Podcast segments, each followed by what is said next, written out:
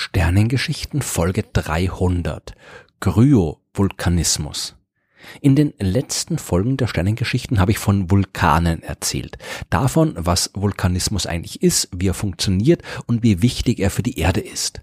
Von den Vulkanen auf anderen Planeten des Sonnensystems und vom vulkanisch aktivsten Himmelskörper im Sonnensystem, dem Jupitermond Io. Wir kennen heute drei Himmelskörper, im Sonnensystem, auf denen aktuell aktive Vulkane existieren.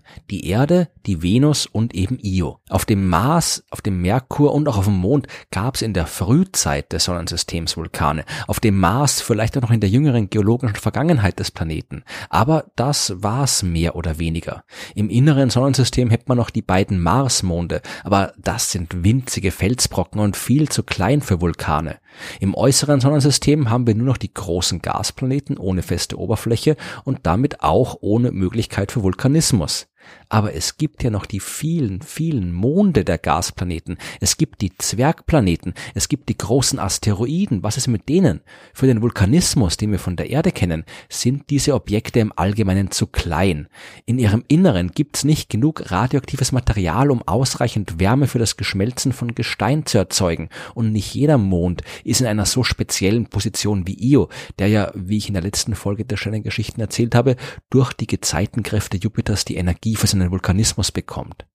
Es gibt aber noch eine zweite Art von Vulkanismus. Hier geht es nicht um Feuer, sondern um Eis.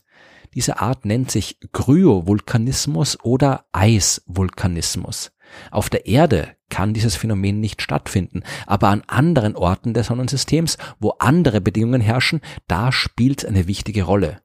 Damit ein Eisvulkan entstehen kann, muss es einerseits kalt sein, minus 150 Grad ungefähr, und es braucht einen Himmelskörper, in dessen Inneren leicht schmelzbare Substanzen sind, also kein Gestein, das erst bei ca. 1000 Grad schmilzt, sondern gefrorene Gase wie Methan oder Kohlenstoffdioxid oder auch gefrorenes Wasser. Es braucht Himmelskörper, die ganz anders aufgebaut sind als die Erde und die anderen erdähnlichen Himmelskörper im Sonnensystem. Die Erde sowie auch Mars, Venus und Merkur, die bestehen ja, vereinfacht gesagt, aus einem metallischen Kern, der von einem Mantel aus eventuell teilweise geschmolzenen Gestein umgeben ist und einer dünnen festen Gesteinskruste darüber. Es gibt aber auch Eiswelten, die typischerweise aus einem Gesteinskern bestehen, über dem eine dicke Schicht aus gefrorenem Material liegt. Das kann Eis sein, aber eben auch Methan, Ammoniak, Kohlendioxid und so weiter. Und genauso wie sich unter der festen Oberfläche der Erde geschmolzenes Gestein befindet, kann man unter der gefrorenen Eiskruste dieser Eiswelten eine Schicht aus geschmolzenem Eis finden. Oder anders gesagt, Himmelskörper dieser Art haben unter ihrer äußeren Eiskruste oft unterirdische Ozeane aus flüssigem oder teilweise geschmolzenem Eis.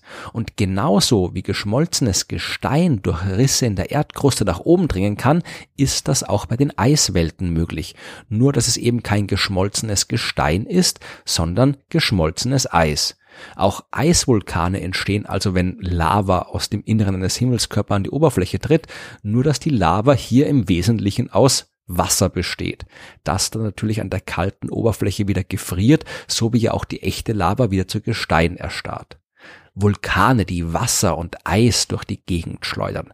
Das klingt absurd und faszinierend, ist aber astronomisch und physikalisch absolut möglich und es findet in unserem Sonnensystem statt.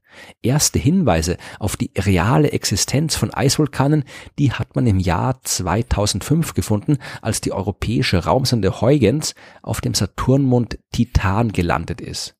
Über diesen extrem faszinierenden Himmelskörper habe ich in Folge 157 der Sternengeschichten ja schon ausführlich gesprochen. Dieser riesige Mond hat einen Durchmesser von 5150 Kilometern. An seiner Oberfläche ist es minus 180 Grad kalt und alles ist festgefroren fast alles. Denn dort gibt's Flüsse und Seen, in denen aber natürlich kein Wasser fließt, sondern flüssiges Methan. Es gibt Wolken aus Methan und es regnet dort Methan. Auch die dicke Atmosphäre des Mondes besteht zu sechs Prozent aus gasförmigem Methan. Und das hat die Wissenschaftler damals überrascht. Denn in der Atmosphäre sollte gasförmiges Methan durch die Wechselwirkung mit dem Sonnenlicht chemisch schnell zerstört und abgebaut werden. Irgendwas muss also immer wieder Methan nachliefern, und zwar aus dem Inneren des Mondes. Es muss also einen Prozess geben, bei dem Material aus dem Inneren irgendwie aufgetaut wird, an die Oberfläche kommt und dort in der Atmosphäre freigesetzt wird. Eben Kryovulkanismus. Die Energie dafür kommt bei Titan vermutlich aus der gleichen Quelle wie bei der Erde. Weil der Mond so riesengroß ist, ist auch der Kern von Titan groß genug, um relevante Mengen an radioaktivem Material zu enthalten, das durch seinen Zerfall Wärme erzeugt. Teilweise geschmolzenes Eis vermischt mit Ammoniak, das bei solchen Temperaturen noch flüssig ist, könnte dann dadurch an die Oberfläche getrieben werden. Den ersten direkten Nachweis von Kryovulkanismus, den hat aber nicht die Sonde Huygens gefunden, sondern die Raumsonde Cassini, die gemeinsam mit Huygens zum Saturn geflogen ist. Cassini hat die anderen Monde des Saturn untersucht, unter anderem Enceladus.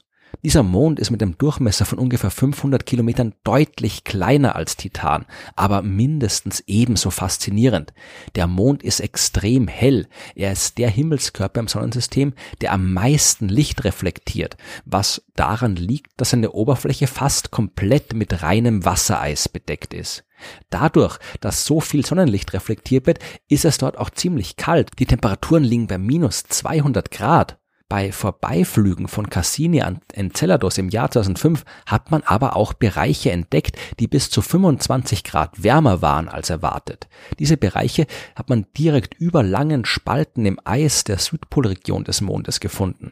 Diese Spalten sind ein paar hundert Kilometer lang und bis zu 300 Meter tief und hier dringt teilweise geschmolzenes Eis aus dem Inneren des Mondes bis an die Oberfläche, was eigentlich nicht passieren sollte. Enceladus ist dafür viel zu kalt und auch viel zu klein, um einen ausreichend heißen Kern zu besitzen.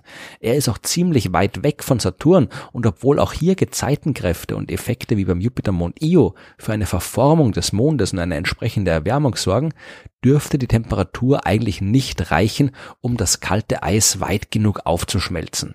Man vermutet, dass andere Stoffe wie Ammoniak im Inneren des Planeten mit dem Eis vermischt sind. Das setzt den Schmelzpunkt des Eises herab.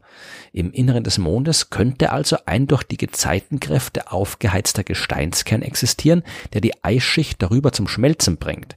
Wenn der Druck in dieser Flüssigkeit dann groß genug ist, sucht sich das Wasser einen Weg durch die Spalten im Eis an die Oberfläche und ein Eisvulkan entsteht. Mittlerweile hat man die aus den Spalten am Südpol hinausströmenden Eiskristalle auch direkt beobachtet. Viele davon können durch die geringe Anziehungskraft des Mondes gar nicht festgehalten werden und entkommen hinaus ins All. Dort bilden sie den sogenannten E-Ring des Saturns, der komplett aus diesen winzigen Eiskristallen besteht. Titan und Enceladus sind aber nur zwei von vielen Beispielen für aktive Eisvulkane im Sonnensystem. Auf dem größten Asteroid im Asteroidengürtel zwischen Mars und Jupiter, also auf Ceres, da gibt's den vier Kilometer hohen Ahuna Mons, der nicht nur aussieht wie ein Schildvulkan auf der Erde, sondern auch einer ist, nur eben ein Eisvulkan. Die Raumsonde Dawn hat den Asteroid 2015 besucht und helle Flecken entdeckt, die auf verschiedene Salze und Mineralien zurückzuführen sind, die durch Eisvulkanismus aus dem Inneren des Himmelskörpers an die Oberfläche gelangt sind. Eisvulkanismus hat man auch auf Triton entdeckt, dem größten Mond des Planeten Neptun. Man hat ihn auf Charon gefunden, dem Mond von Pluto und auch auf Pluto selbst vermuten die Astronomen kryovulkanische Aktivität. Vermutlich gibt es Eisvulkane auch auf anderen Monden und großen Asteroiden im äußeren Sonnensystem und wir haben nur noch nicht ausreichend Daten gesammelt, um entsprechende Entdeckungen zu machen. Es ist aber auf jeden Fall klar, dass es im Sonnensystem wesentlich mehr Orte mit kalten Vulkanen gibt, als mit den heißen, lavaspeienden Bergen, die wir von der Erde her kennen.